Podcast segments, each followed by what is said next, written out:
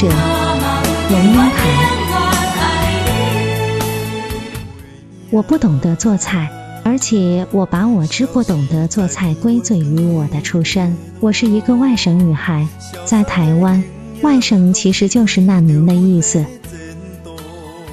外省难民家庭在流离中失去了一切附着于土地的东西，包括农地、房舍、宗祠、庙宇，还有附着于土地的乡亲和对于生存其实很重要的社会网络。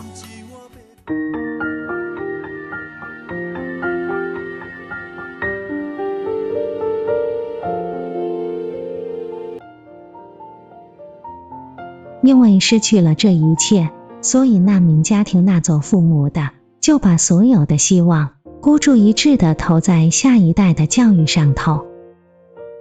他们仿佛发现了，只有教育是一条垂到井底的绳，下面的人可以攀着绳子爬出井来。所以我这个难民的女儿，从小就不被要求做家事。吃完晚饭，筷子一丢，只要赶快潜回书桌，正襟危坐，摆出读书的姿态，妈妈就去洗碗了，爸爸就把留声机转小声了。背《古文观止》很重要，有你谗言的事，母亲一肩挑。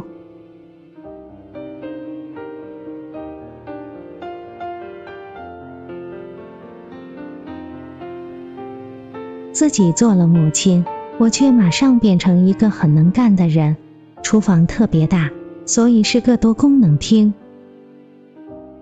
孩子五颜六色的画贴满整面墙，因此厨房也是画廊。餐桌可以围坐八个人，是每天晚上的沙龙。另外的空间里，我放上一张红色的小矮桌，配四只红色的矮椅子。任谁踏进来都会觉得，嗯，这不是白雪公主和七个小矮人的客厅吗？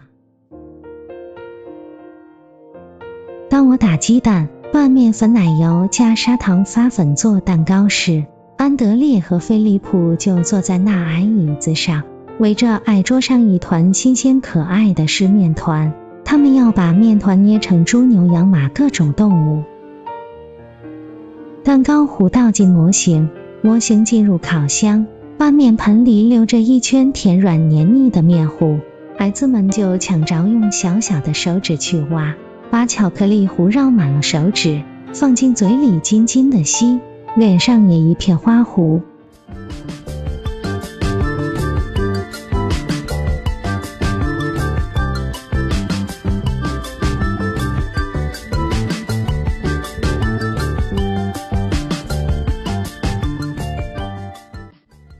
我变得很会有效率做菜，吃谱的书放在爬着常青藤的窗台上，长长一排。胡萝卜蛋糕的那一页都快磨破了，奶酪通心粉、意大利千层面那几页用的掉了下来。我可以在十分钟内。给四个孩子是两个儿子，加上他们不可分离的死党，端上颜色漂亮而且维他命 A、B、C、D、加淀粉质全部到位的食物，然后把孩子塞进车里，一个送去踢足球，一个带去上游泳课，中间折到图书馆借一袋儿童绘本，冲到药房买一支幼儿温度计，到水店买三大箱果汁。到邮局去取孩子的生日礼物包裹，同时寄出邀请卡，然后匆匆赶回足球场接老大，回游泳池接老二，回家再做晚餐。母亲原来是个最高档的全职全方位 CEO，只是没人给薪水而已。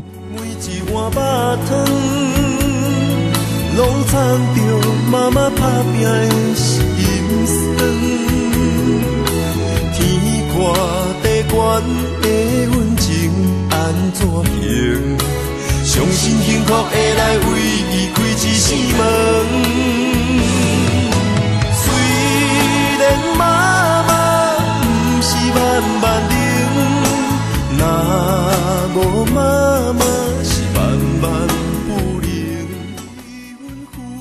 然后突然想到啊有米柴人一肩挑的母亲在她成为母亲之前也是个躲在书房里的小姐。孩子大了我发现独自生活的自己又回头变成一个不会烧饭做菜的人。而长大了的孩子们却成了美食家。菲利普十六岁就自己报名去上烹饪课，跟着大肚子、戴着白色高筒帽的师傅学做意大利菜。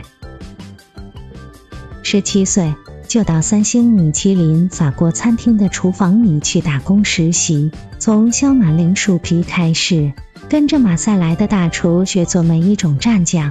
安德烈买各国食谱的书，土耳其、非洲菜、中国菜都是实验项目。做菜时用一芝麻表计分，什么菜配什么酒，什么酒吃什么肉，什么肉配什么香料，对两兄弟而言是正正经经的天下一等大事。我呢，有什么就吃什么，不吃也可以。一个鸡蛋多少钱？我说不上来。冰箱多半是空的。有一次，为安德烈下面是泡面，加上一点青菜叶子。汤面端上桌时，安德烈吃了两口，突然说：“青菜哪里来的呀？”我没说话，他直追。是上星期你买的色拉对不对？我点点头，是的。他放下筷子，一副哭笑不得的神情，说：“那已经不新鲜了呀，妈妈，你为什么还用呢？又是你们这一代人的习惯，对吧？”他不吃了。过了几天，安德烈突然说：“母子二人到城里头国际食品最多的超市去买菜。安德烈很仔细的来来回回挑选东西，整整三个小时。回到家中，天都黑了。他要我这做妈的站在旁边看着，不准走开哦。”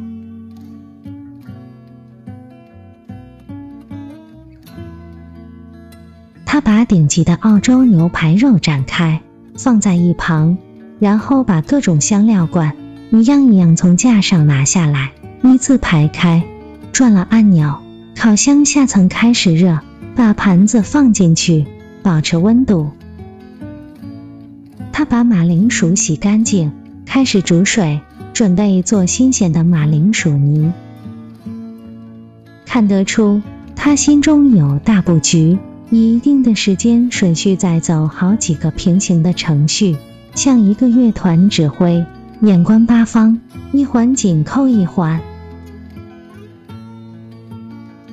电话铃响，我正要离开厨房去接，他伸手把我挡下来，说：“不要接，不要接，留在厨房里看我做菜。”红酒杯、矿泉水杯并肩而立，南瓜汤先上，然后是色拉，里头加了松子。主食是牛排，用锡纸包着，我要的四分。最后是甜点，法国的色。是秋天，海风徐徐的吹，一枚浓稠淡黄似的月亮在海面上升起。我说：“好，我学会了，以后可以做给你吃了。”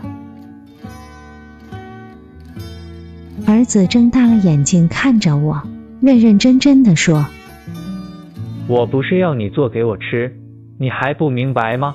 我是要你学会以后做给你自己吃。”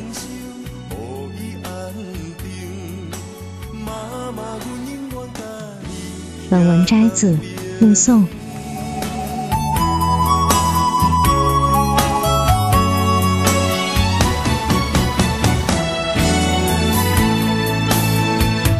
伊的背影消失在天袂光的街路，消散的形影，拢是为着阮的前途。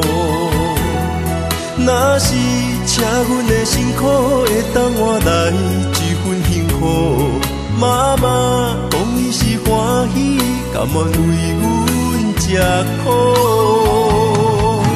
每一碗白饭，每一碗肉汤，拢藏着妈妈打拼的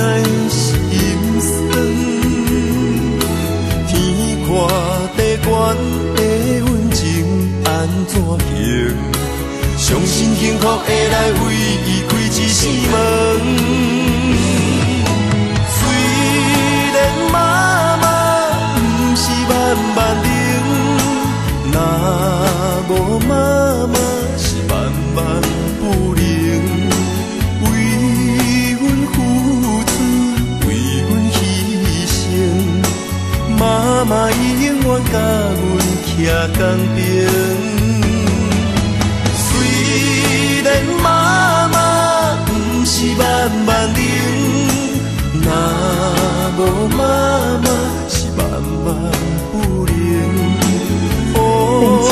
分享到这儿，欢迎在下方留言，祝您开心。